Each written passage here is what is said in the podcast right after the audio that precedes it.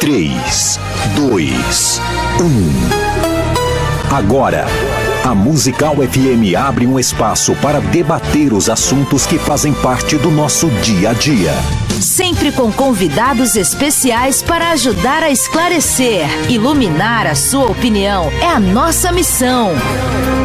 Direto dos estúdios da Musical FM na Avenida Paulista, debates com o pastor César Cavalcante.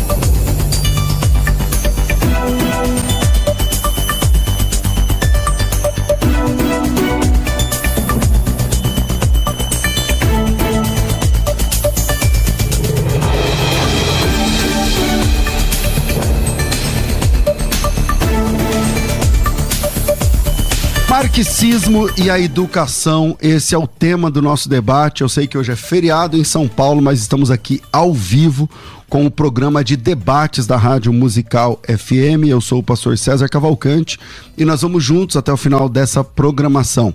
Na técnica do programa está aqui o Rafael Borborema e você pode participar com a gente pelo WhatsApp 0 operadora 11 98484 9988 011 98484 9988 é marxismo e educação. O viés marxista que tem a ver com. O marxismo tem a ver com várias nuances, né? não somente na, na questão da educação, mas especialmente a questão política, posicionamento, vários tipos de posicionamentos filosófico, político e também educacional. Então hoje a gente vai falar sobre marxismo e educação. Marxismo e educa educação a gente está falando basicamente sobre socioconstrutivismo, para quem quer pesquisar um pouquinho mais a respeito. A gente vai falar um pouco sobre o método de, de educar onde o aluno tem liberdade com cada fenômeno para se para entender, para aprender e tudo mais. E Aqui no Brasil, quando a gente fala sobre marxismo e educação, todo mundo pensa em esquerda, todo mundo pensa em é, Paulo Freire, todo mundo pensa em. Então a gente vai trabalhar um pouco sobre isso. Eu estou aqui, eu nem tenho roupa para apresentar um, debate desse nível, porque eu estou aqui com dois professores é, pela primeira vez aqui com a gente, está aqui o professor Flávio Pinheiro. Ele é casado com a dona Gabriela, que manda nele, com certeza, e pai do Benjamin, que manda nos dois. Aí sim. É professor do ensino médio, tem graduação em ciências sociais, também tem graduação em filosofia e graduação em história pela USP. É, também tem graduação em teologia pelo Mackenzie e é presbítero da IPB aqui do Butantã. É, Flávio, bem-vindo aqui ao nosso programa pela primeira vez um prazer te receber nesse feriado. Obrigado por atender o nosso convite. Oi, eu que falo agora. Gente, sou novo aqui, primeira vez que participo desse tipo de programa. Agradeço o convite. É, foi meio inusitado até, não sou uma pessoa muito de, enfim, coisa de mídia, acho legal, mas né, a primeira experiência para mim. E espero que seja uma conversa muito boa, que a gente possa aprender um com o outro aqui. Legal. Com a gente aqui no programa está aqui o pastor e professor Tassos Licurgo, ele é professor titular da Universidade Federal do Rio Grande do Norte, a UFRN, e assim como no programa de pós-graduação em design lá da universidade. Também é diretor nacional do Instituto, foi diretor nacional do Instituto de Patrimônio Artístico Nacional, tem doutorado em educação, matemática, lógica e mestrado em artes, filosofia analítica pela Universidade da Inglaterra. Tem pós-doutorado em apologética e também é, advogado, tem pós-graduação na área do direito, lecionou em várias universidades no Brasil, também no exterior, além de ser escritor de vários livros. É, tem o canal, né, lá no YouTube você procura lá Tassos Licurgo, Licurgo é com Y, L-Y, que você vai encontrar. E é, de vez em quando, quando está aqui por São Paulo, sempre me liga um tempo antes para a gente programar e ele dá uma passadinha aqui para colaborar com a gente aqui no programa e hoje nesse debate. Bem-vindo, Tassos, mais uma vez, bom te receber. Agradeço demais o convite de estar aqui mais uma vez professor Flávio, uma, uma satisfação. E tava lá no Nordeste, rapaz, um calor, disse, vou ficar um, passar um friozinho lá em São Paulo. Deu errado. Aí quando eu cheguei aqui, eu digo, homem, eu vou voltar pro Nordeste para ficar, tá mais, tá mais frio lá, mais viu? fresquinho por lá, né? É. É. Bom, é, eu vou começar contigo, Tasso, porque o Flávio tá, é a primeira vez aqui, hum. então eu vou, eu começar contigo. Tudo bem, Flávio? Se eu começar com Tranquilo. ele aqui. Então vamos lá. É, Tassos, marxismo e educação. É, existe marxismo na educação? Como ele se manifesta? Como funciona? E qual, os, qual é a parte boa e ruim dessa história? Se nós analisarmos bem o que tem ocorrido na educação, nós vamos ver que há uma hegemonia do pensamento comunista na educação brasileira. Nas universidades hoje, qualquer pensamento dissonante do que seja de índole marxista é fortemente atacado. Não há uma tese de doutorado antimarxista em qualquer universidade brasileira, talvez nos últimos 50 anos. É algo gritante. Se você for fazer um, uma seleção de um professor num concurso público, o professor tiver um viés que não seja um viés marxista, a probabilidade dele passar é mínima. Então, é uma realidade fática na universidade. E o marxismo tem infiltrado, se infiltrado nas escolas, no ensino básico e tem promovido um analfabetismo inigualável. Nós temos hoje crianças com oito anos que não sabem ler nem fazer contas simples, quando aos seis anos já deveriam ser capazes de ter uma alfabetização apta a fazê-lo ler 60 palavras em um minuto. Crianças que estão há quatro anos na escola. E a base para isso é a influência marxista que faz com que o aluno deixe de ser estudante e passe a ser militante. Então a influência do freirismo que é degradante, é um horror para a educação brasileira, é gritante. Nós estamos criando uma geração de analfabetos quando não analfabetos funcionais. Então são inúmeros dados que eu posso dar aqui para mostrar que o sistema educacional que estamos hoje simplesmente não funciona. Agora o comunismo tem a ideia ou tem o, a mania, ou como eu falo brincando, o cacoete de não constatar os elementos fáticos empíricos de suas teorias. O que está no Brasil hoje, no Ocidente como um todo, é algo que simplesmente não funciona. Bom, é, professor Flávio, sua opinião sobre isso, né? O marxismo e educação. É, é, o marxismo tem viés na educação, a educação tem viés marxista, isso tem ponto positivo, ponto negativo. Como que você pensa sobre isso? Tá. É, pensaria da seguinte forma. Acho que assim, pensar o século XX, não dá pra gente pensar o século XX sem algumas ideologias que de alguma maneira marcam todo o debate político, social e etc, né?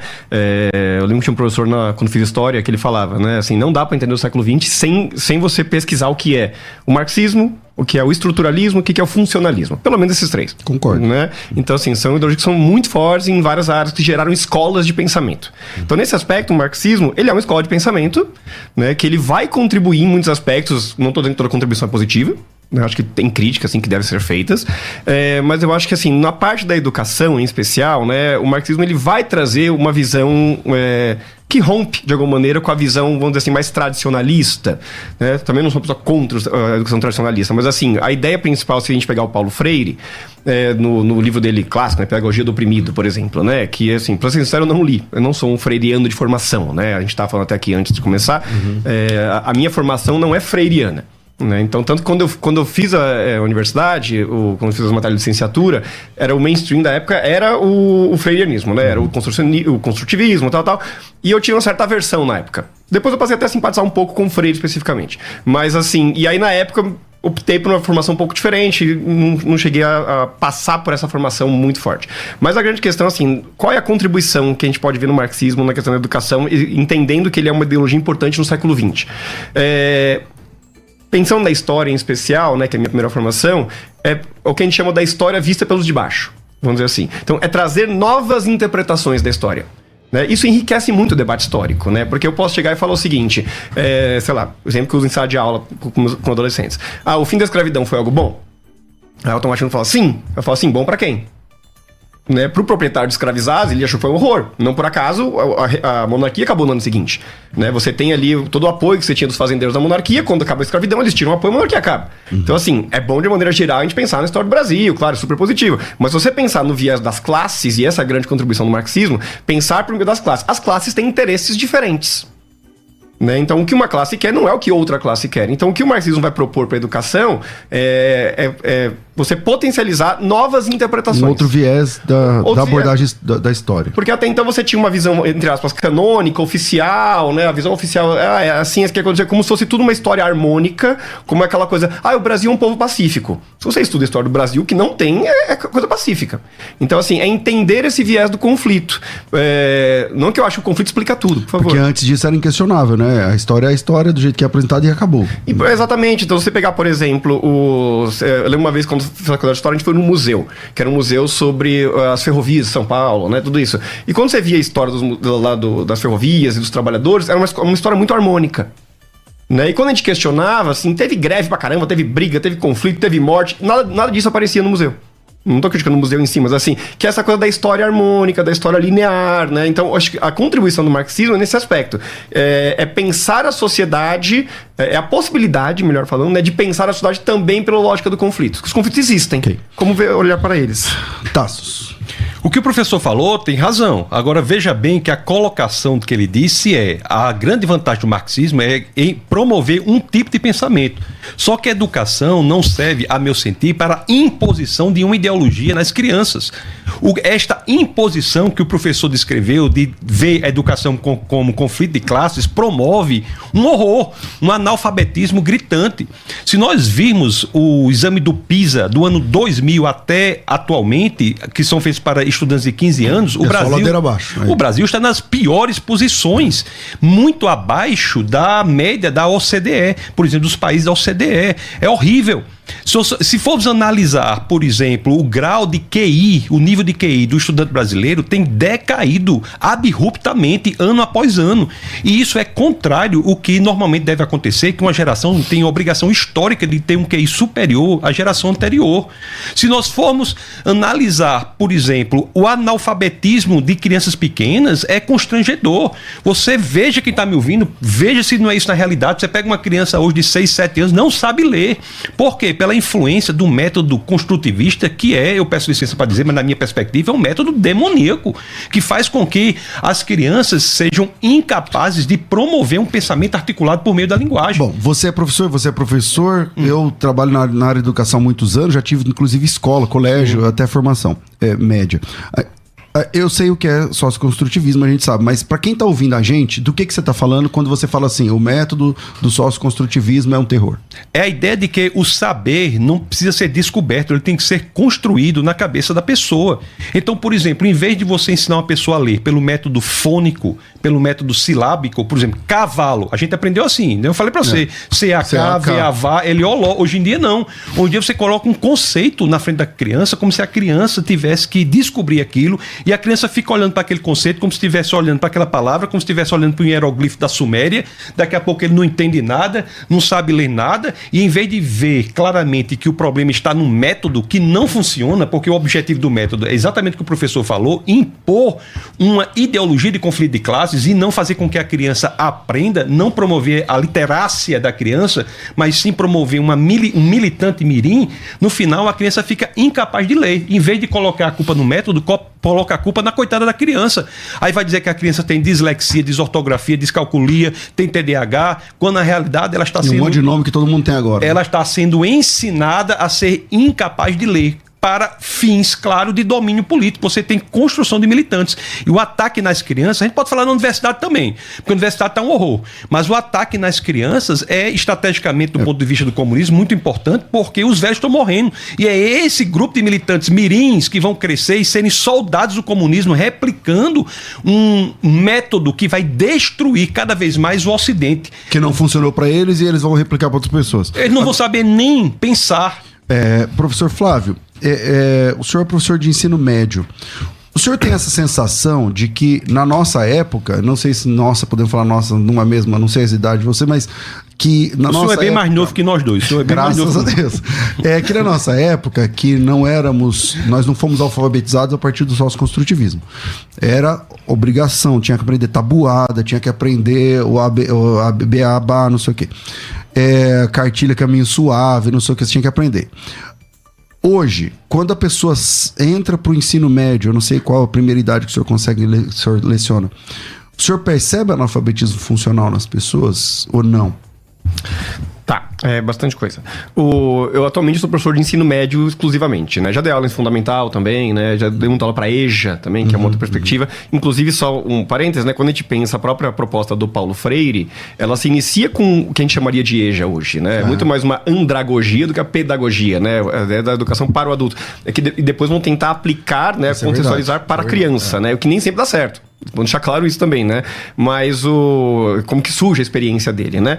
É, nessa questão, acho assim que pensando hoje o perfil do aluno do ensino médio, é, eu dou aula hoje numa escola que ela é, é uma escola particular, mas ela é um projeto que atende alunos de periferia. Né? Então, basicamente, meus alunos eles são 100% de periferia aqui de São Paulo.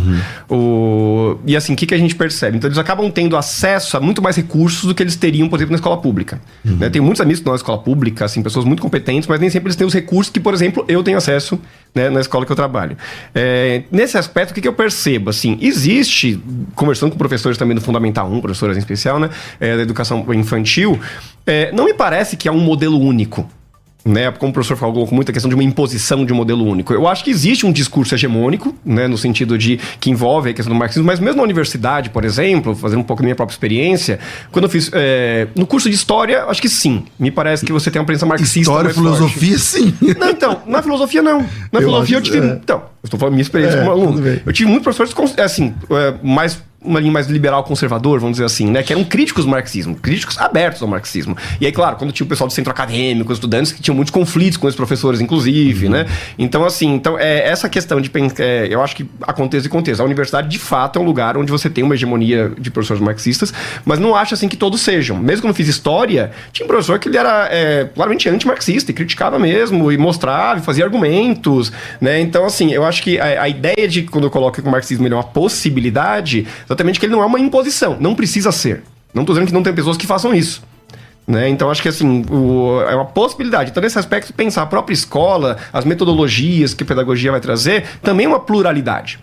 Né? Então, assim, por mais que a gente possa falar assim, ah, é- mesmo quando você pega o Brasil, todos esses dados que vocês colocaram que estão corretos, né? O Brasil ele tem caído. É relação de causa e efeito. Dá para falar necessariamente que é uma relação direta com o Paulo Freire, com o marxismo e as questões. Se a gente pegar, por exemplo, até a década de 50 e 60, é, como é que funciona o próprio desenvolvimento da educação no Brasil, né? Você tinha uma educação que era de qualidade. Todo mundo fala isso. Ah, até a década de 50 e 60, início dos anos, início dos anos 70, a educação era, era muito boa. Todo mundo já saía com uma ótima formação, tudo isso, e aí de repente ficou ruim. Né? O, que, que, o, que, o que, que é um dos pontos? Né? Como qualquer coisa na sociedade, ela é multicausal. Né? Então, assim, um dos pontos é que você tem ali durante a, no, no, nesse período da ditadura a, a ampliação de acesso. A ampliação de acesso nunca vai ser ruim. Só que você amplia o acesso sem dar estrutura para tudo. Né? Então você massifica. Quando você massifica, de alguma maneira, você joga a régua para baixo. Então foi todo um processo histórico, né, para de alguma maneira é, que aquela educação que supostamente dava certo, mas dava certo para quem? Para pouca gente. Você tinha um ensino primário que era para todo mundo, aí você ia pro ginásio, que era o ginásio Uhum, na época, né? Você fazia a prova. Se você já não passava, acabou sua educação. Aí do ginásio você ia prestar pro científico. Se você não passou na prova, acabou sua educação. Então assim, era um processo, era um processo extremamente restrito que, e, e, quando você fala hoje, ah, a educação do Brasil caiu. Mas qual o Brasil? Então, mas as né? pessoas que reprovavam, elas. Você, tinha, você entende que elas tinham que, que ir nível, pro próximo nível mesmo, não então, sendo aprovadas? Então, mas a questão é essa: o que, que a gente quer com a educação? Então você é contra a reprova? Acho que a questão assim, o, o, acho que a reprovação é possível, né? Mas o, qual é o papel pedagógico disso? A reprovação é uma punição ou ela é uma forma da pessoa conseguir aproveitar melhor o ano que ela não aproveitou bem? Porque às vezes em conselho de escola acontece tudo isso. Tanto a pessoa que é reprovada e no ano seguinte a gente vai analisar e fala: olha, a reprovação para essa pessoa não serve para nada. Esse ano, o senhor vai reprovar alguém? Porque o professor, um professor de uma matéria tem esse, pelo menos na época tinha esse poder. Você, o senhor... Hoje em dia funciona por meio de conselho, né? Dificilmente um professor é só consegue, né? É, então, antigamente um professor reprovava. É, hoje eu conselho. Então assim, eu esses dias eu até estava conversando com meus alunos, adolescentes, e eles perguntaram: "Professor, você vota pela reprovação?" Eu: "Sim". Se eu, se eu entender que essa pessoa precisa ter mais um ano, porque mais um ano vai ser benéfico para a aprendizagem dela, eu vou votar pela reprovação. Né? É que a reprovação ela não é vista, não precisa ser vista como uma punição. Tá. Né? Tá. Não, eu acho que nós temos que buscar as evidências. É isso que eu estou sempre rebatendo. O, o pensamento comunista ele não tem ah, o perfil de buscar as evidências. Não é experiência individual, são as evidências. Qual, qual é a tese de doutorado em pensamento conservador no Brasil nos 50 anos? Qual é o programa de pós-graduação na universidade do- pública no Brasil sobre conservadorismo? Qual é? Não tem. A Universidade Federal da Bahia tem, um, tem uma dissertação sobre o sexo das sandálias. So- tem, uma disserta, tem uma tese na Universidade Federal da Bahia sobre sexo oral de homens na estação de trem. A Universidade Federal do Rio de Janeiro, no seu programa de doutorado de matemática, tem uma linha de pesquisa que chama Matemática Queer. Tem outra que é afromatemática. Então, essa pergunta do que é que nós queremos com a educação? Nós queremos qualidade, pessoas capazes de pensar, de ler, de escrever, de interpretar o que leem e o que escrevem. É isso que nós queremos. É falta de recurso? Não concordo. Dos 600 mil funcionários, servidores públicos do, do governo federal, 300 mil, 50% são do MEC. O orçamento do MEC é 180 bilhões de reais. É 6% do PIB nacional, em média, nos últimos anos. Isso em uma realidade que não, no- nós não temos nenhuma relevância científica no Brasil. O Brasil desse tamanho não tem um prêmio Nobel. Não tem um prêmio Nobel, só pensadores isolados aqui ou acolá que são fortemente, radicalmente chamados para o exterior. Não, nos rankings internacionais, as universidades brasileiras são um fiasco, né? Você pega a USP, que é a maior universidade Hum. e tal, você fez USP e tal.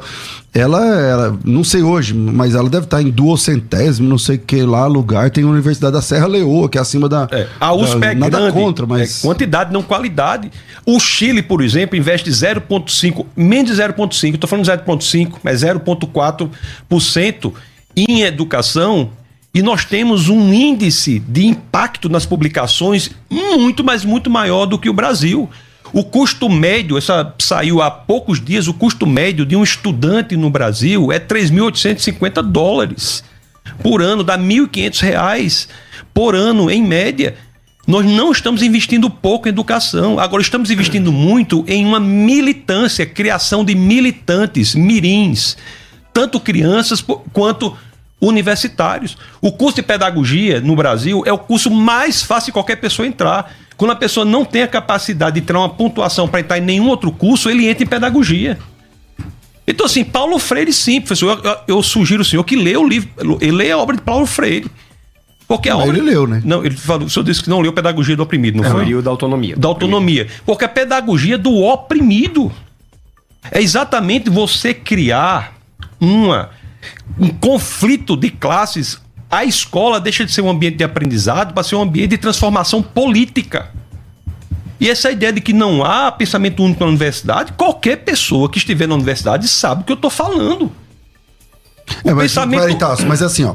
Você fala, você tá na universidade. Tô. Você dança conforme a música? Não. Então, então, então não é um pensamento único, porque se lá tem, vamos lá, que lá na sua universidade, quantos professores tem? Vamos, vamos, 50 professores. Mas quantas Você- bolsas, mas você quantas é um- bolsas, mas quantas bolsas eu tenho? Eu tenho, eu quantas O que você vezes está chamando de bolsa? É bolsa de pesquisa que são dadas aos professores. Quantas eu tenho? Eu tenho um escritório na universidade. Quantos, de quantos concursos do departamento de onde eu sou professor titular, que é o último grau da carreira do magistério superior no Brasil, de quantos concursos públicos eu participei como- na banca? Então, peraí, você, que fala que ninguém te convida pra participar É, de banca? a- a- você não tem sala lá na. Não, mas não na é uma, o que eu estou dizendo para você é o seguinte. Ah, isso aí é uma discussão que é, é a mais fácil do mundo de mostrar a verdade. Você quer dizer que há diversidade de pensamento na universidade? A diversidade de pensamento que há na universidade só se for da mesma coisa. Você vai ver qualquer manifestação de conservadorismo precisa às vezes chamar a polícia se tiver. É, Isso é verdade. Isso aí é um negócio assim óbvio. Você fomos passar na Universidade Federal do Rio Grande do Norte um filme, aquele Jardim das Aflições de Olavo de Carvalho, tivemos que chamar a polícia. A polícia, porque as pessoas detestam a diversidade. A diversidade que aceitam é só se for da mesma coisa. Só se for da mesma coisa. Isso é um fato. Ok. É um fato. Professor Flávio. Tá, então, é, acho que pensando na própria questão do. Vou pegar do freio, do oprimido, para chegar a alguns pontos. Hum. É, a proposta, né, quando você pensa pedagogia do oprimido, o, não li o livro em si, né, trechos ou outros, né, é, e alguns comentadores, né, é exatamente a questão da contextualização da pedagogia, no sentido de que a forma que você educa, lembrar que o Freire teve aquela experiência, né, de que em 45 dias ele a, a, participou de um processo de alfabetização de 300, 300 adultos, né, como a gente falou, foi presença com adultos. Então, assim, a partir disso você cria toda uma forma de você contextualizar a pedagogia para um grupo que é oprimido na sociedade. Né? Então, nesse sentido que você contextualiza, né? Você pensar a realidade da pessoa para você poder participar desse processo de educação com ela. Né? Então não é meramente você criar um conflito. Na verdade, é a pessoa perceber o papel que ela exerce nessa sociedade que ela está inserida. Né? Então, acho que isso é um ponto importante. É, e aí, nesse aspecto, a gente pensa a própria questão do. É que o professor fala bastante coisa, eu fico pensando muito o que falar que eu não consigo. Mas o.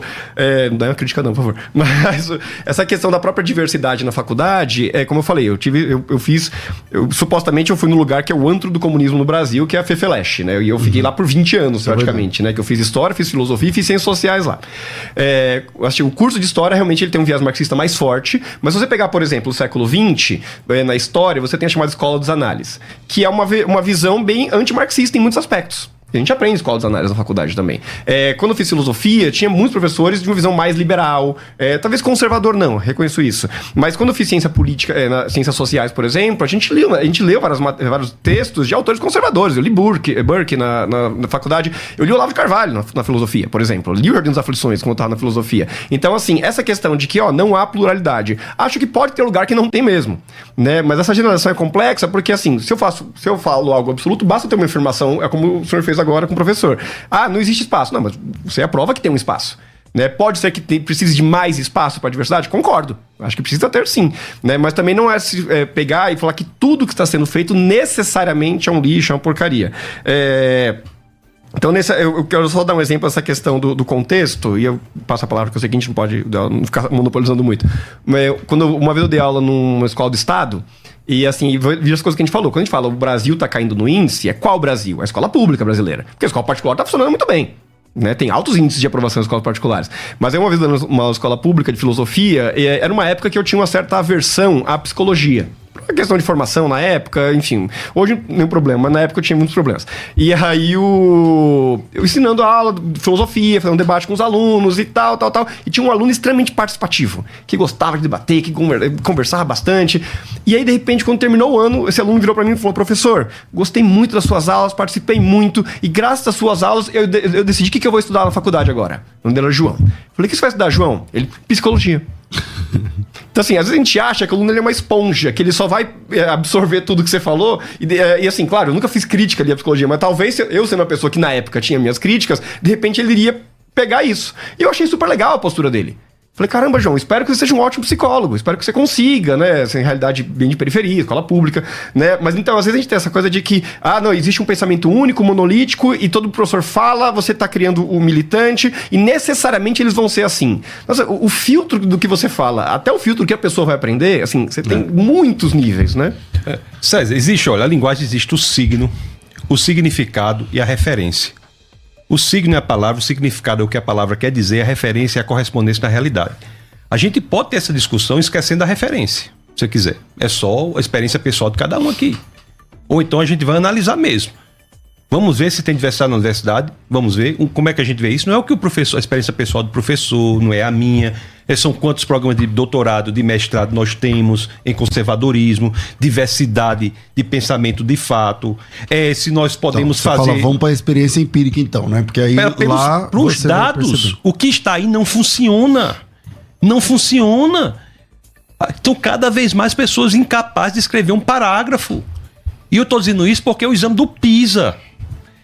O governo de esquerda não queria que as crianças menores participassem dos exames internacionais, criavam seminários, o governo criava seminários com o título Avaliar para quê? A avaliação hoje é de conteúdo não intelectual. O LGBTismo entrou nas escolas, o feminismo entrou nas escolas, o abortismo entrou nas escolas, com a ideia de que a escola deve assumir o papel da família. A escola é para ensinar matemática, português, história, química, essas coisas. Não é para ensinar a ser cidadão. Da, na, no viés comunista, não é ensinar o que é certo, o que é bom, o que é errado. Quem faz isso é a família. Então nós temos hoje uma estrutura educacional de, do ensino básico do ensino superior que abandona a, o ponto de vista intelectual para mergulhar numa tentativa de dominação conceitual de uma geração. É isso que está acontecendo, ninguém está dizendo nada. E as famílias estão querendo fazer isso, terceirizar. Agora nós temos o tempo integral aprovado. Você vai colocar a família, vai colocar seu filho para ser doutrinado ainda mais o tempo integral, sem conteúdo nenhum, sem poder avaliar. Como é que você passa uma criança de 8 anos que não sabe ler e a criança segue o caminho? Então são dados objetivos. É isso que está acontecendo. Bom, ah, ó, eu só vou dizer uma coisa aqui, ó, só para você me, me, me, me permite só dizer isso aí. Nós inventamos a incrível instituição da escola que não serve para ensinar ninguém a ler.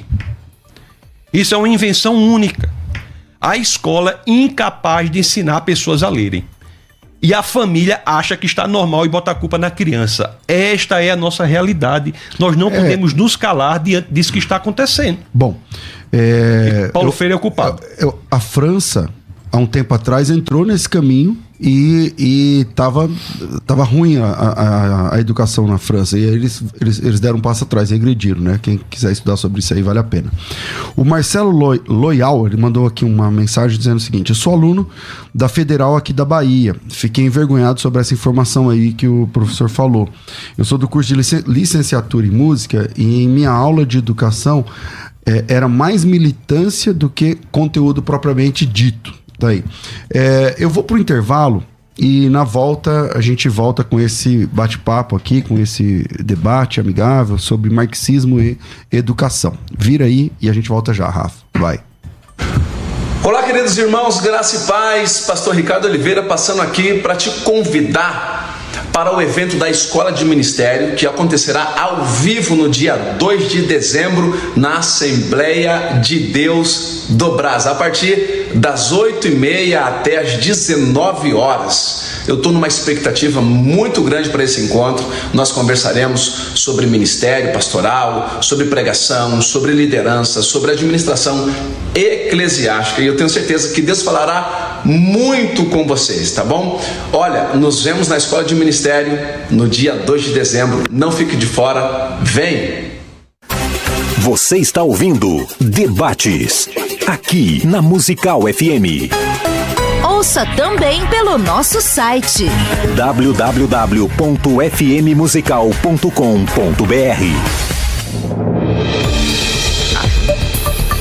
Estamos de volta com o programa de debates da Rádio Musical FM, mas eu quero convidar, convidar você, dois convites especiais. Primeiro, no dia 2 de dezembro, dia 2 de dezembro, está chegando, vai acontecer um grande evento ao vivo da Faculdade Bethesda, que é a Escola de Ministérios do evento. A FTB tem mais de 60 cursos de capacitação. Tem cursos na área teológica, tem cursos na área mais técnica, né? Línguas originais, tem vários cursos, muitos cursos. É, cursos bíblicos, ministeriais. Um, um programa de treinamento que a FTB tem, que é gigante, se chama Escola de Ministérios.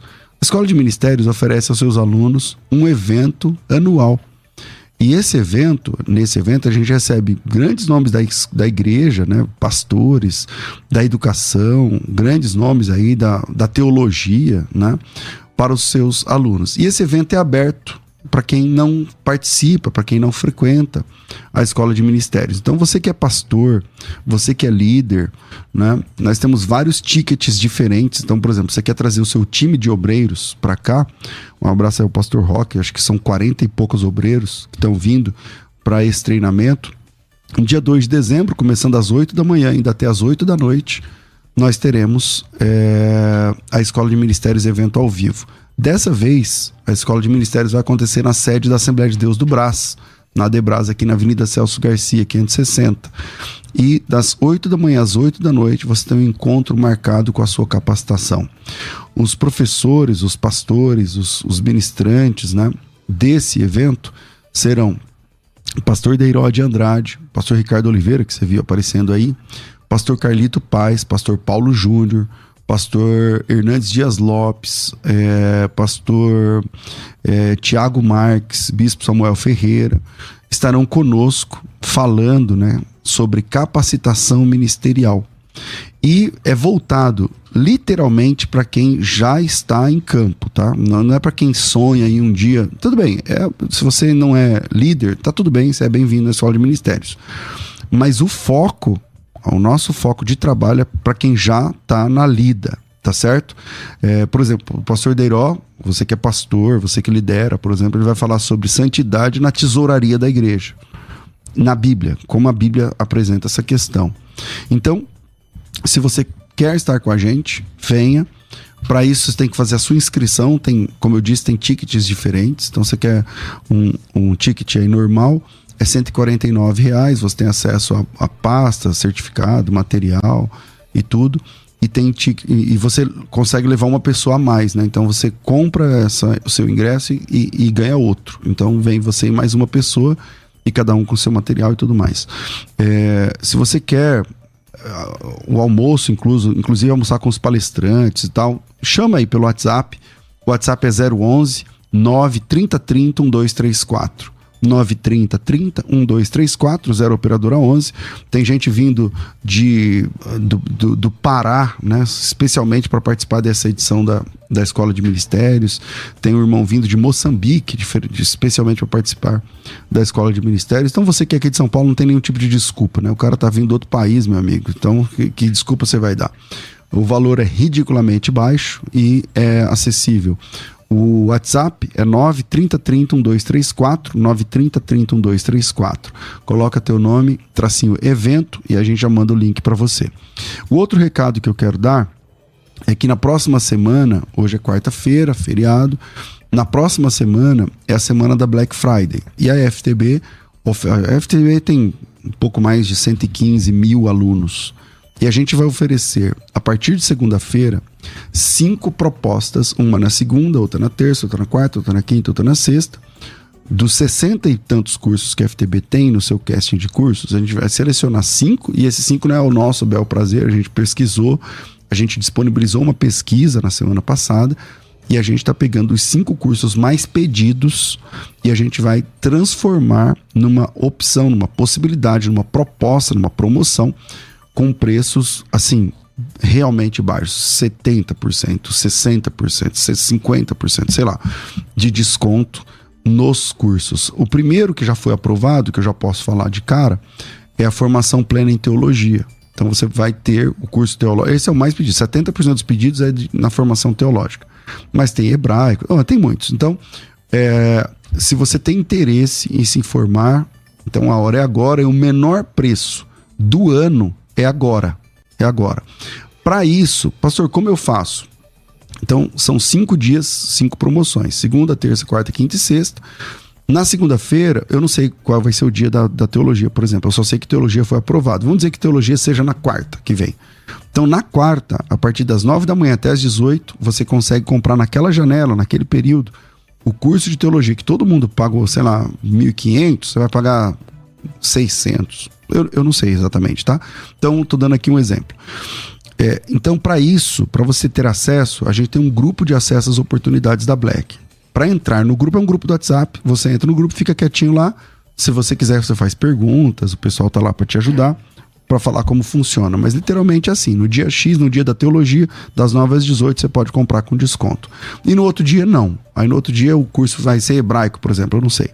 Aí sim é só hebraico com desconto de 2 mil, não sei quanto, por 700, por 300, sei lá. É, e para entrar no grupo, o grupo fica silenciado, às vezes o pessoal abre para tirar alguma dúvida, é bem tranquilo, esse grupo dura só até sexta-feira. É só me chamar no WhatsApp, 930 30 1234, coloca teu nome, tracinho grupo. Você vai ser movido para o grupo de acesso às promoções e lá a gente apresenta as cinco propostas. 9 30 30 1234, coloca teu nome, tracinho grupo e vem participar da maior oportunidade do ano de fazer qualquer tipo de curso ou de formação na FTB com um grande desconto. 930 30 1234, teu nome, tracinho grupo. Só uma, não precisa explicar nada. Coloca, ah, meu nome é Cláudio, Cláudio tracinho grupo. a gente manda o link direto para você, sem muita conversa, você clica, entra no grupo e por lá você tem acesso a todas as oportunidades. Vira aí, Rafa. Olá, meus irmãos, aqui é o pastor Hernandes Dias Lopes. Eu estou aqui para fazer um convite muito importante a você. Um convite para você participar da Escola de Ministério edição 2023. Vai acontecer no dia 2 de dezembro, eu estarei lá ministrando a palavra de Deus. Você que mora em São Paulo, na região metropolitana, não pode perder. Anote aí, 2 de dezembro, Escola de Ministérios, edição 2023. E estarei lá para partilhar com você a palavra de Deus. Venha participar com a gente. Deus abençoe muito a sua vida. Você que acompanha a Musical FM não pode perder. Programa Debates Musical FM. Temas que fazem parte do dia a dia.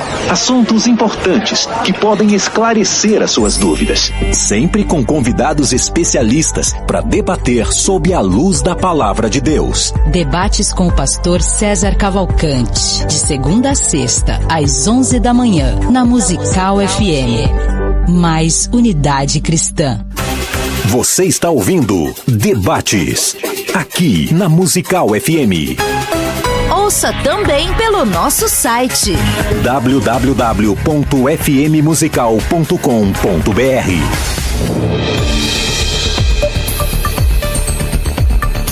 Estamos de volta com o programa de debates da Rádio Musical FM e muita gente participando aqui, embora seja feriado. A Raquel Rodrigues colocou aqui: meu filho tem matado um leão por dia na escola pública. Ele tem 10 anos apenas e sempre chega revoltado com os professores pelas bobagens que eles falam na sala de aula, fora da matéria, né? E tal.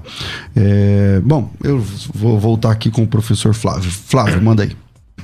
Não, eu queria retomar um ponto que foi colocado. É, que eu falei da massificação escolar, né? É, da massificação escolar. Então, assim, por exemplo, vou pegar a minha realidade, né? Vou pegar as evidências. Claro, não é só a experiência pessoal, mas vou também mostrar outras realidades. É, eu, hoje eu trabalho numa escola onde tenho basicamente 10 turmas de ensino médio. Se eu, quando eu, é, eu tenho um privilégio que é que eu consigo trabalhar só nessa escola. Então, eu estou em uma única escola onde eu tenho 10 turmas de ensino médio. Cada turma tem cerca de 30 alunos. Né? Então, tenho aí cerca de 300 alunos, pelo menos. É, quando eu aplico uma prova com questão dissertativa, né, e tem o padrão da escola, a prova tem quatro questões com A e B. Então você pode pensar que eu tenho mais de 1.200 questões para corrigir quando vem uma prova. Por que, que eu estou colocando isso? Porque essa questão da massificação escolar não é apenas questão do recurso, como o professor falou. É, você passa a ter muita gente, quando você está numa escola que não tem bons salários, a pessoa tem que ter muitas escolas. Né? Então eu, já, eu, eu, mesmo cheguei a trabalhar em duas, três escolas ao mesmo tempo. Então você tem muita sala de aula com 40 alunos. Como eu disse, a minha, minha escola tem 30, que já é um privilégio. O ideal seria ter 20, vamos dizer assim, é 20, 25. Então quando você vai massificando, inevitavelmente a qualidade cai. Então, meu ponto aqui é só colocar: é, é não dá para você fazer uma relação de causa e efeito, de tipo, ah, existem professores marxistas, logo a educação é um fracasso. Eu acho que é bem mais complexo do que isso. É, se a gente analisar a própria França que você colocou, você tem vários estudos do Pierre Bourdieu, que está longe de ser um marxista. Ele tem várias críticas. Ao mar... o, o, tem marxista que gosta do Bourdieu, tem que não gosta. E o Bourdieu ele tem uma série de estudos que vai chamar sobre a reprodutibilidade do fracasso escolar. Dia ele vai dizer que eu tentei colocar aqui de certa forma. É, por que, que você tem pessoas ricas que vão para a escola e são bem-sucedidas e pessoas pobres vão para a escola e não são bem-sucedidas? Porque a sociedade ela funciona para se reproduzir. E a escola, ela reproduz as, as, próprias desigualdades sociais. Então, essa ideia de que nós temos, segundo Bourdieu, deixar claro isso, que os marxistas até discordam disso, é, que a gente entende que a escola é a forma de resolver os problemas do mundo, isso Bourdieu vai dizer, isso não acontece você vai ter a exceção. Alguém ali pobre que eventualmente, por meio da escola, consegue ser bem sucedido. Mas a grande maioria, o sistema funciona para ser assim. Então, é, isso é um cara na França, né, analisando isso. Pierre Bourdieu, então ele vai ter todo o debate sobre a pedagogia do fracasso escolar, inclusive. Né? E aí, último ponto, que também é, quando o professor falou a questão de muita gente quer escola integral. Eu realmente sou contra escola integral. Eu também acho que não é ideal. Né? Mas a grande questão também, aí volta a questão da contextualização da pedagogia. Por que, que tem escola integral? Porque o pai e a mãe trabalham e não tem tempo de ficar com os filhos. Agora, eu sou contra escola integral? Sou. Sou contra também a redução do jornal de trabalho dos pais. Se os pais tiverem menos tempo de trabalho, vão poder ficar mais tempo com os filhos. Então, por que, que os pais terceirizam a educação ou o ensino para a escola? Porque os pais muitas vezes não têm tempo de ficar com os filhos. Então, assim, você tem todo um problema de uma lógica de uma sociedade desigual que explora o trabalho e aí isso faz com que muitas vezes os pais não tenham tempo de ficar com os próprios filhos. Então, assim, encerro, né? Acho que é essa a questão, assim. Então a escola integral, ela mantém as coisas como estão. Mantém o pai e a mãe em jornadas exaustivas de trabalho e a criança fica cada vez mais distante da família. Eu sou a favor da família? Lógico que sou. Então vamos criar formas para os pais e mães tiver, terem menos tempo de trabalho, com bons salários, para que possam ter mais tempo com os filhos. Ok, Tassos. Olha, nós temos as universidades mais caras do mundo. As universidades federa- federais brasileiras são as universidades mais caras do mundo. No ranking da OCDE, em, por exemplo, no quesito de escolarização dos alunos, de 41 países analisados, o Brasil ficou no número 40. Isso é um problema. Então o professor está dizendo com razão que deveria ter melhores salários, eu concordo. Mas o que eu estou dizendo é tem que ter melhores salários para ter mais tempo de ensinar, não no método que analfabetiza as crianças. O problema é que a quantidade no método que destrói é uma quantidade que vai piorar a situação. Quanto mais dinheiro você colocar num negócio que está destruindo, maior será a destruição. O que tem que se mudar é o método, voltar antigamente. O construtivismo é um horror. O freirismo é um horror. Tem de se voltar antigamente para ensinar as crianças no começo a ler. Começar lendo. Não começar com ideias de militância, de classes na escola. Esta é a grande questão que eu levanto, professor. Eu sei do seu, do seu bom interesse, da sua boa vontade, mas eu estou chamando a atenção, queria que o senhor conseguisse ver que todo o seu esforço é para a promoção de um método falido. Um método que é reproduzido na escola básica, no ensino superior, nos cursos de pedagogia, em que Paulo Freire é enaltecido e que nós temos como conclusão um desastre. Tudo no mundo é assim. Por exemplo, o engenheiro, ele pode ter uma ideia maravilhosa, mas se ele construir um prédio e o prédio cair, desmoronar, aquela ideia é abandonada. Então, o método freirista pode ser, intelectualmente, um método lindíssimo, uma coisa do outro mundo de beleza. Mas quando nós aplicamos e temos gerações de analfabetos, é porque o método não funciona.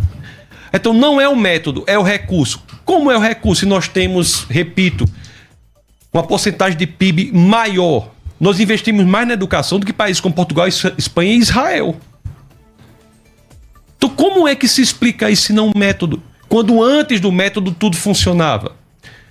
Na, se você fizer uma análise, tem um livro chamado Neurônios da Leitura. Se você fizer uma análise da parte cerebral que é ativada no ensino do método construtivista, não é a parte responsável pela leitura. Então, isso não serve para se abandonar esse método? Pastor, professor. É, quero retomar a ilustração do professor do prédio que cai, né?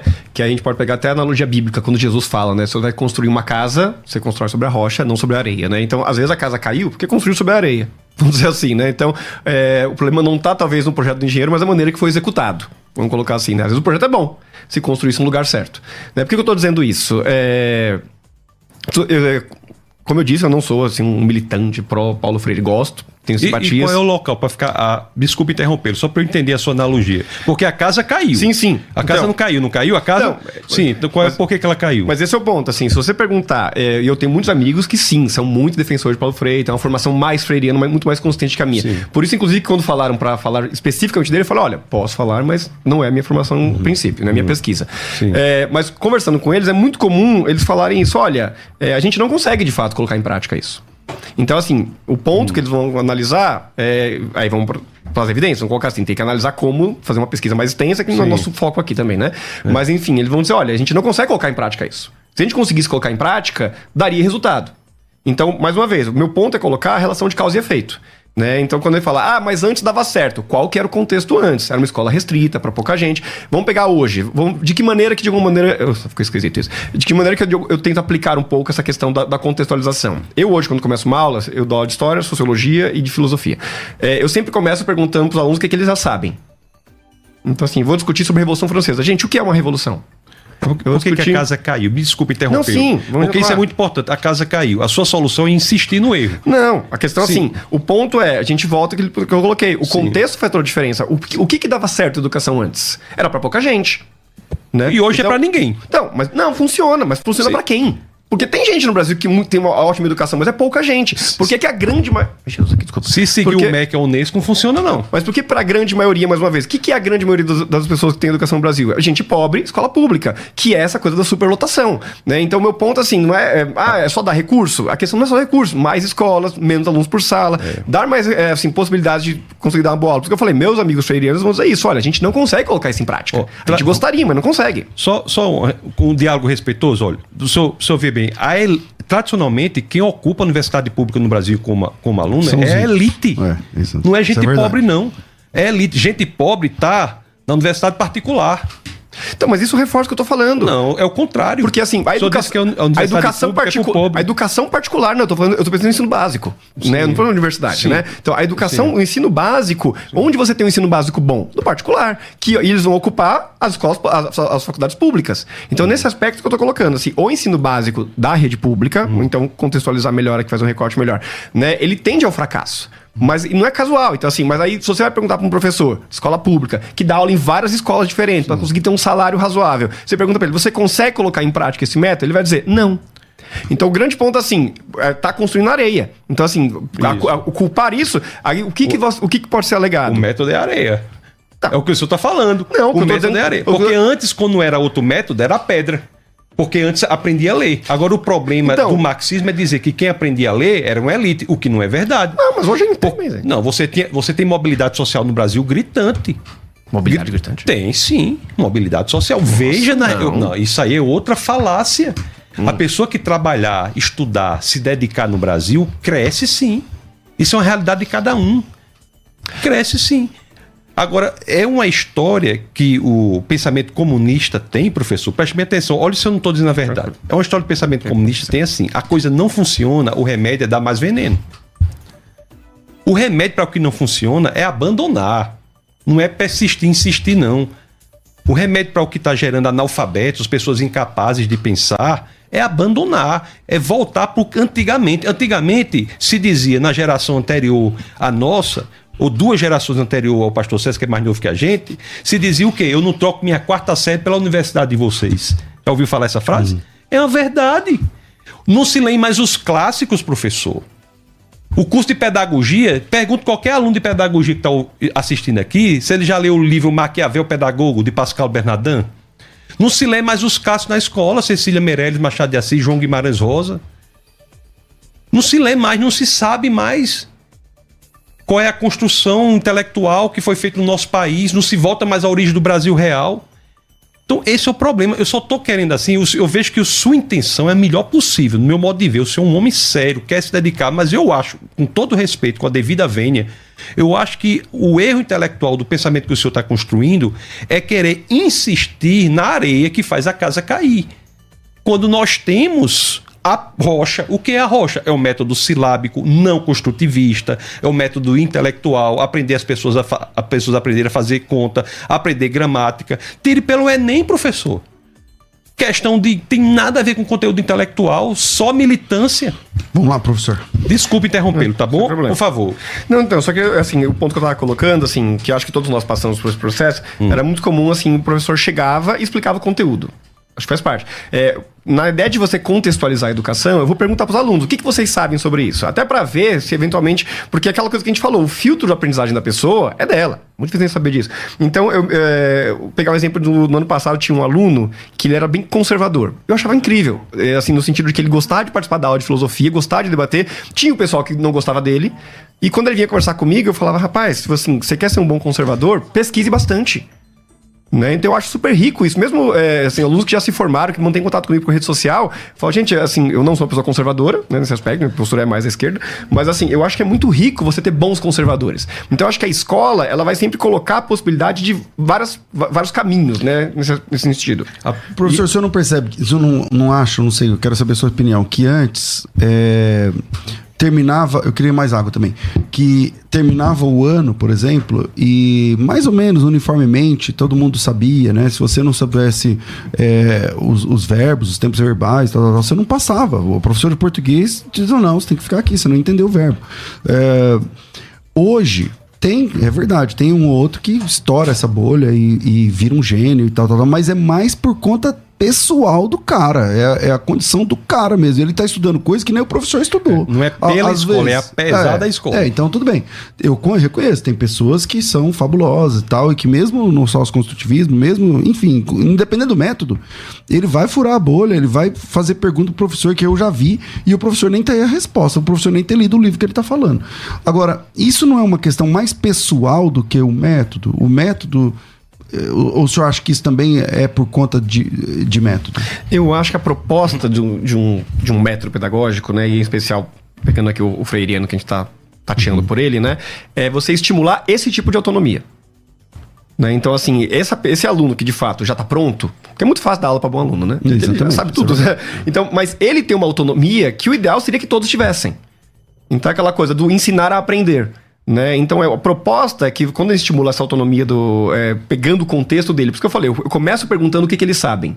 Pra ele já se sentir que ele sabe alguma coisa, pra de alguma maneira você conseguir dialogar A partir esse de onde você caminha, é. Ah, você caminha, então esse é o ponto. Então, nesse aspecto que eu tô colocando, assim, de estimular a autonomia. E aí, mais uma vez, eu não vou impor para este aluno, e isso eu propósito, qual o caminho em si que ele tem que seguir. Essa é a ideia do, do- como foi colocado no começo, né? A questão de descobrir ou construir, né? Então, existem saberes que estão prontos aí, né? Mas assim, como é que ele vai descobrir isso para ele vai ser um processo único. É o exemplo do aluno que eu falei, que do nada quis fazer psicologia.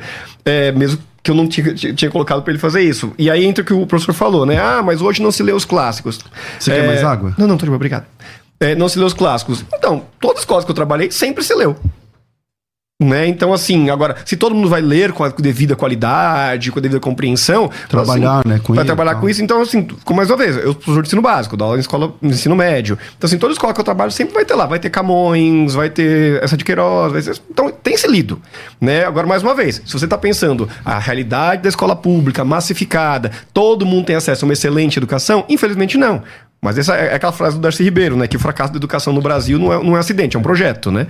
Então, Ó, quando eu digo não se lê os clássicos, clássicos, é porque não há clássicos na lista do MEC de livros que é todo ano é feita.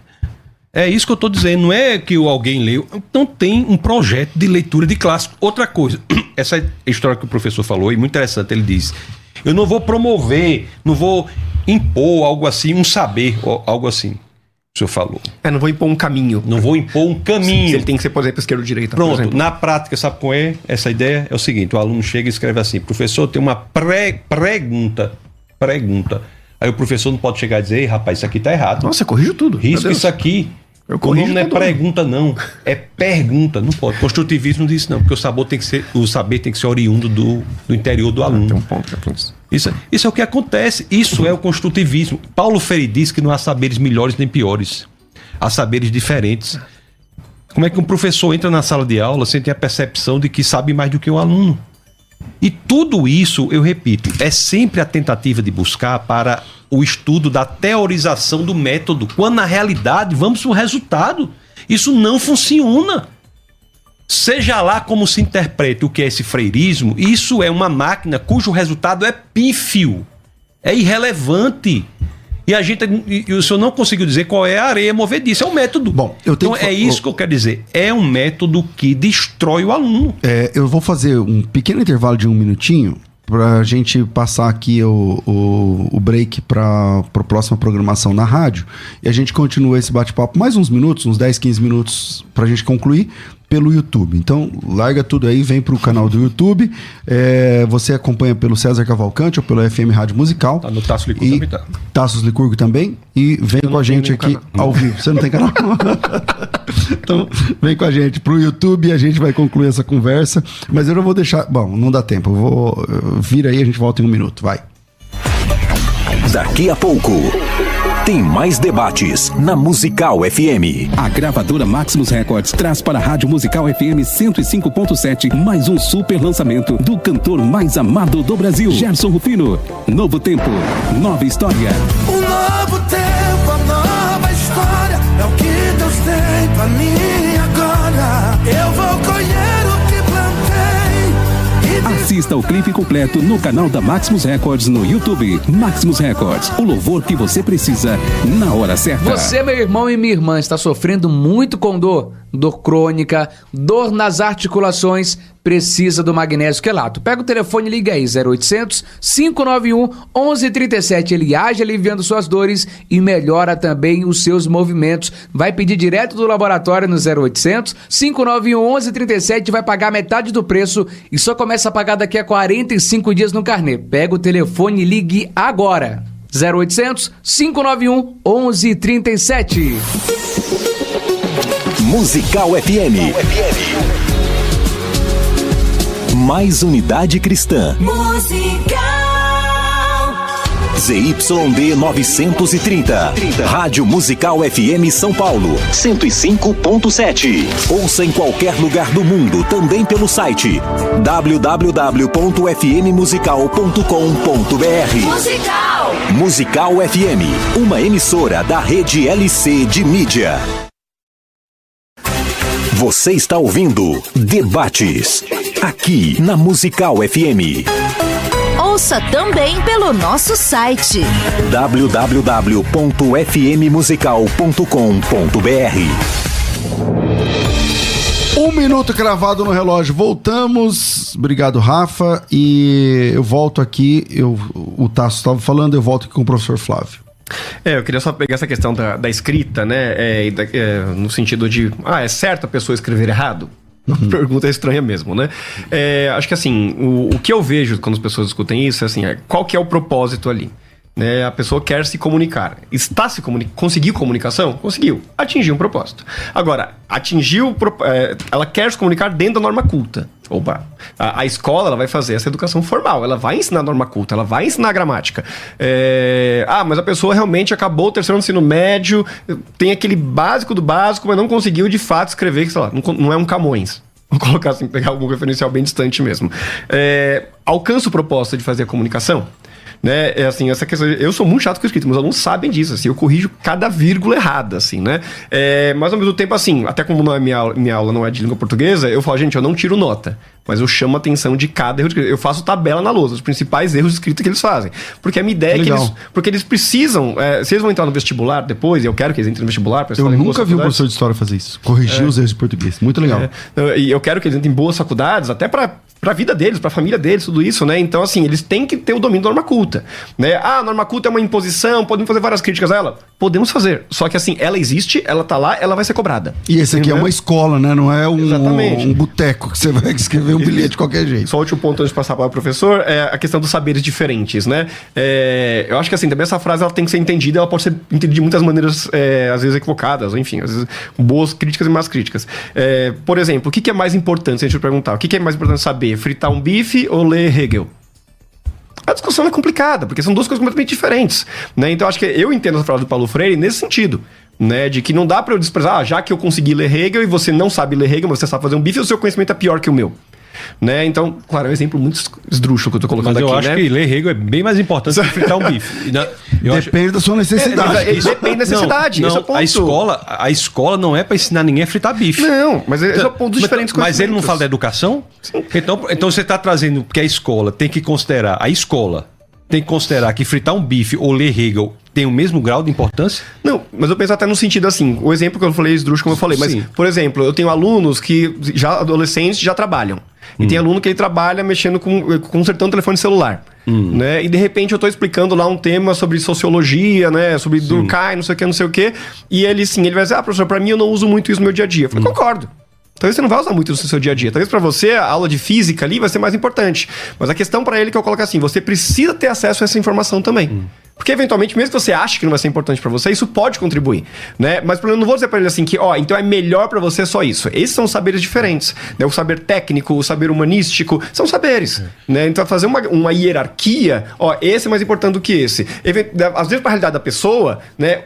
Tem certos saberes que não vão ser importantes pra ela, mas é importante que ela tenha acesso. Mas o que, ela tá, o que as, as crianças estão terminando é assim mesmo. Pode até saber fritar um bife, bife, mas não sabe ler ninguém. Nem Hegel, nem Turma da Mônica, nem nada. É isso que está acontecendo. Eu, É eu, eu coloca- eu quero colocar uma analogia. É a escola, a escola tem que aprender coisas, ensinar coisas intelectuais. É isso que a escola tem que fazer. A escola não tá para ensinar ninguém a fritar bife. Não tá ensinar ninguém a ser militante. Não tá para ensinar ninguém a ser revolucionário. Tá para ensinar a pessoa a ler, a fazer conta, a entender. Ô. Tasso, tem uma crítica aqui a uma fala sua, e eu vou te dar a chance de falar, muito embora essa crítica não tá na rádio, mas eu vou colocar aqui porque tá no YouTube. Ele diz, a Ceni, ela diz o seguinte, Ceni Santana, admiro muito o professor Tassos, mas dizer que quem cursa pedagogia é porque não conseguiu passar em outro curso é menosprezar a escolha de quem realmente quis cursar, no caso pedagogia, né? É como foi essa mesma minha escolha. E aí? Pois é, eu não disse isso. O que eu disse foi que isso é um dado objetivo, independente do, independente do sentimento. É um dado objetivo que a média no Enem para se entrar na pedagogia é menor do que qualquer outro curso. Se a pessoa tiver uma pontuação não conseguir entrar em nenhum outro curso, pode entrar em pedagogia. Isso é um dado objetivo. Agora, a leitora Ceni. Ceni pode ter sido o primeiro lugar do Enem ter escolhido pedagogia. O que eu falei foi no sentido de valorizar o curso de pedagogia. Nós, por que um curso tão importante que vai formar professores por quem toda a geração passará está com um nível de entrada o mais baixo de todos? Isso é algo para se pensar. Porque o curso de pedagogia era para ser um dos níveis mais altos, mais difíceis de se entrar. Porque todas as demais profissões passam pelo pedagogo. Então foi no sentido, inclusive, de entender que há um fenômeno de desvalorização do professor. Esse é o que está acontecendo, porque não se quer professores capazes de ensinar, embora tenham pessoas muito capazes, como é o caso do professor, mas o sistema tenta colocar pessoas que não vão ensinar a saber conteúdo intelectual, mas sim militância comunista. Professor. É, acho que um ponto que foi colocado na quadro anterior, né, sobre a questão das polêmicas, né, a questão de aborto, LGBT e tal, tudo isso, né, então em sala de aula, né, da aula de filosofia, sociologia, que é onde a gente mais estimula esse tipo de questões, né, é, eu, eu costumo colocar esses temas como provocação. E é comum os alunos quererem a minha opinião. Eu falo, gente, eu não tô aqui para isso. Né? Então, assim, vamos discutir, sei lá, aborto. E aí tem o pessoal, muitas vezes, cristãos, né, que são contra, né, e geralmente alguns ali que, geralmente não cristãos, né, que são, que são a favor, e aí começam, aí eu vou jogando, tá, mas por que que é isso? Por que que é isso? E eu vou meio que contra-argumentando todo mundo, né? Aí tem uma hora que eles querem, professor, mas e a sua opinião? Gente, eu não tô aqui para dizer a minha opinião para vocês. Vocês vão. E aí entra a construção. Vocês vão construir o que é interessante para vocês. Né? Então, assim, nesse aspecto, assim, o, eu falo, pesquisem. Eventualmente você pode ter bons argumentos maus argumentos. Né? De repente, na sua pesquisa, você, muda, você pode mudar de opinião também. Então, eu vou fazer as críticas, né? De qualquer um que vai apresentar ali. Aí eu peguei o aborto como exemplo, mas assim, vamos discutir, sei lá, questão pena de morte. Né? Então, assim, eu sempre vou colocar para eles, né? Porque, mais uma vez, é o, é o ensinar a aprender, né? Então, quanto mais eles aprendem buscar sozinhos, mais autonomia eu tô estimulando para eles. Sempre vai dar certo? Não. Né? Gostaria que desse mais certo mais vezes? Sim, né? É, quero que todos eles concordem comigo? Não necessariamente. Né, como eu falei, eu tenho alunos que até hoje mantêm contato comigo e eu tenho altas conversas muito boas, assim. Então, acho que nesse aspecto, né, eu pensar aí a, a, questão de ah, mas tem professor que quer impor. Né? Eu sou totalmente contra isso. Eu já vi professor impondo dos dois lados, inclusive.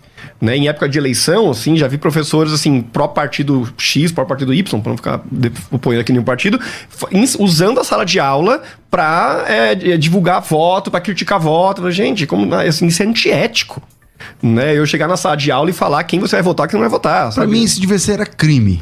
Pra mim, eu acho que deve ter crime. alguma coisa errada. Exatamente. Deve ter alguma coisa ah. na esfera penal sobre isso. É que eu não sei dizer, mas não. deve, porque meu advogado aqui talvez até O Samuel tá dizendo o seguinte: no, uh, vocês não sabem sobre educação nem sobre Paulo Freire. O método Paulo Freire, o método Freire é o, é o, é o uso do tema gerador para alfabetização de adultos apenas. E nunca isso. usado na educação básica. Pode isso, isso é uma grande falácia. O freirismo, o construtivismo não tem com base unicamente Piaget. O freirismo, e no âmbito internacional, John Dewey influenciou a Unesco num construtivismo global. Então, o freirismo é base do construtivismo brasileiro. Isso é uma falácia que é dada pra, é, pelo comunismo para que as pessoas que não se aprofundam achem que Paulo Freire não tem nada a ver com isso. Inclusive, é essa, esse tipo de posicionamento decorrência da metodologia de Gramsci Oh, grande, Entendeu? Grande, grande. É, é decorrência da metodologia de Gramsci, de não deixar às claras o que está ocorrendo. Então, esse tipo de posicionamento a gente vê muito. Não, Paulo Freire só trata de educação de adultos. Conversa. Conversa. O construtivismo brasileiro é freirista radicalmente. E eu digo mais. Eu vou até agora aos Estados Unidos ensinar lá sobre a influência de Paulo Freire na educação do Ocidente. O freirismo não está unicamente no Brasil. O freirismo está no Ocidente destruindo o Ocidente. Quando a Unesco descobriu John Dewey e Paulo Freire, criou inúmeros programas de imposição de tipos de educação, inclusive com metas na Agenda 2030, que são de construtivismo e destruição da capacidade de pensamento do Ocidente. Bom, é, infelizmente nosso tempo é curto, né? Então a gente vai caminhando para o final. É, professor Flávio, cara, quero agradecer. E você tem o tempo que você precisar aí nessa última fala e depois o Tassos. Tá. É, agradeço primeiramente o convite. Foi uma experiência nova para mim, né? Como eu disse desde o começo, um, minha primeira experiência. Gostou da primeira experiência? Gostei, gostei. Legal. A gente até tava brincando antes, né? O pessoal que tá em casa. Que a gente, nossa, mas uma hora, como é que vai ser? E de repente a gente olhou, acabou. Falei, acabou. Deus, é rápido demais. Podia ser duas, três que tinha. Teria, vai rendendo, né? É, não, só quero retomar a última fala do professor, né? É, acho que essa questão, assim, de Dewey, Freire e Gramsci, é, acho que são matizes teóricas muito distintas, né? É, é, é, existe esse discurso marxismo cultural, Gramsci, que a gente não vai entrar aqui, acho que não é o tema, né? Assim, a gente é, tateou por isso, mas assim, é, a meu ver é muito assim, eu vejo mais como uma falácia do espantalho, né? Se você for ler Gramsci, que é alguém, alguém que eu li muito pouco na faculdade também, só depois que eu fui tem, tive interesse, é, tive, na matéria sobre Gramsci, inclusive, uma que foi quando eu li Olavo de Carvalho, que eu comentei que eu tinha lido, né, Olavo de Carvalho na faculdade. É, ele fala né? bastante. E aí, assim, a gente foi entender como que ele é lido, né? Então acho que o ponto, assim, essa ideia de que se coloca de que, segundo dizem, né, que Gramsci estaria colocando uma estratégia sorrateira para que as pessoas vão virar comunistas sem saber, isso não está no obra de Gramsci. De repente, algum leitor de Gramsci entendeu isso. No Gramsci, o que está em jogo, pelo contrário, é você escancarar a disputa pela cultura. Porque, o, o, na visão do Gramsci, né, o capitalismo se torna hegemônico e ele é naturalizado e ninguém critica. Né? Então, você, uma, uma, pedagogia, voltando, que, resolve fazer um pensamento crítico, é você desnaturalizar qualquer relação social. Ou seja, relações sociais são construídas e atendem a interesses. Né? Então, o que está em jogo no Grant não é a pessoa virar comunista sem saber. É que muitas vezes você sequer pode criticar o atual sistema, que parece que é um absurdo, parece que foi Deus que fez assim. Né? Parece que desde Adão e Eva você tem o capitalismo, então não é o que você fazer. Não estou dizendo que você tem que defender o socialismo. Acho que é, é uma outra questão aqui. Uhum. Mas, assim, às vezes faz muito um espantalho do, do pensamento do Gramsci, que não é o que ele está defendendo né? Que de repente possa interpretar isso. É, mas enfim, como é a minha última fala, né? Eu quero agradecer a todo mundo, né? Meus amigos aí que devem estar me vendo. Muita gente, nossa, você vai aceitar um convite, como é que vai ser? Eu falei, gente, vai ser uma experiência nova. Agradecer ao Marcelo, que me indicou também, né? Joga essas bombas para mim, mas foi uma experiência muito boa. Né? Agradecer ao professor também, acho uma boa conversa, é, dentro muito respeitosa, né? Também o César que me mediou. Enfim, né? Espero que tenha sido rico para todo mundo que ouviu, né? E fica à disposição aí, quem sabe qualquer dia a gente faz de novo. Legal, muito obrigado. É, rede social, o senhor tem? O pessoal pode te acompanhar de alguma forma? Não, até pode. É que meu Instagram eu deixo ele fechado por causa de alunos, né? Porque alunos gostam de invadir o Instagram do professor, né? e a escola recomenda que a gente não tenha alunos. Aí né? você seleciona quem entra. É, então, então assim, tá lá, arroba flávio.mpinheiro. Gosto muito de conversar, debater, né? Enfim, é, é, quiser mandar mensagem, tô super à vontade, assim. E mais uma vez, nada contra quem é, pensa diferente. Acho que a gente tem que estimular isso para ter o um pensamento mais plural. O, última coisa, bem rapidinho, né? A gente nem falou isso, não tinha oportunidade. Eu sou muito leitor de Hannah Arendt, então eu gosto muito, assim, da questão da pluralidade, né? Que é uma outra discussão, mas então eu defendo muito a Quem diversidade. sabe um dia a gente pode voltar a falar sobre isso. é, Tassos, obrigado mais uma vez por atender nosso convite. Bom te receber aqui. Suas últimas palavras aí dentro desse tema, pelo menos nesse debate. Agradeço ao professor César, ao professor Flávio, né? Por quem eu é, tenho aqui um, um, respeito né, no debate, principalmente por dizer que nosso bate-papo tem que ser no âmbito das ideias, não no âmbito das pessoas. Né? Isso é algo muito relevante que deve ser promovido, e, principalmente no ambiente comunista. Nas universidades, a hegemonia de pensamento, qualquer pensamento distinto do pensamento comunista, sofre dificuldades se você vai promover um evento que não seja na cartilha comunista, a dificuldade está já na tentativa de promoção, né? nem na realização, já no planejamento já tem obstáculos.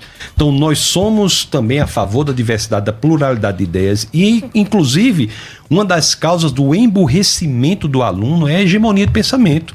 Porque somente diante da pluralidade de ideias, da dialética de opiniões, das, dos sistemas de pensamentos diversos é que a pessoa cresce.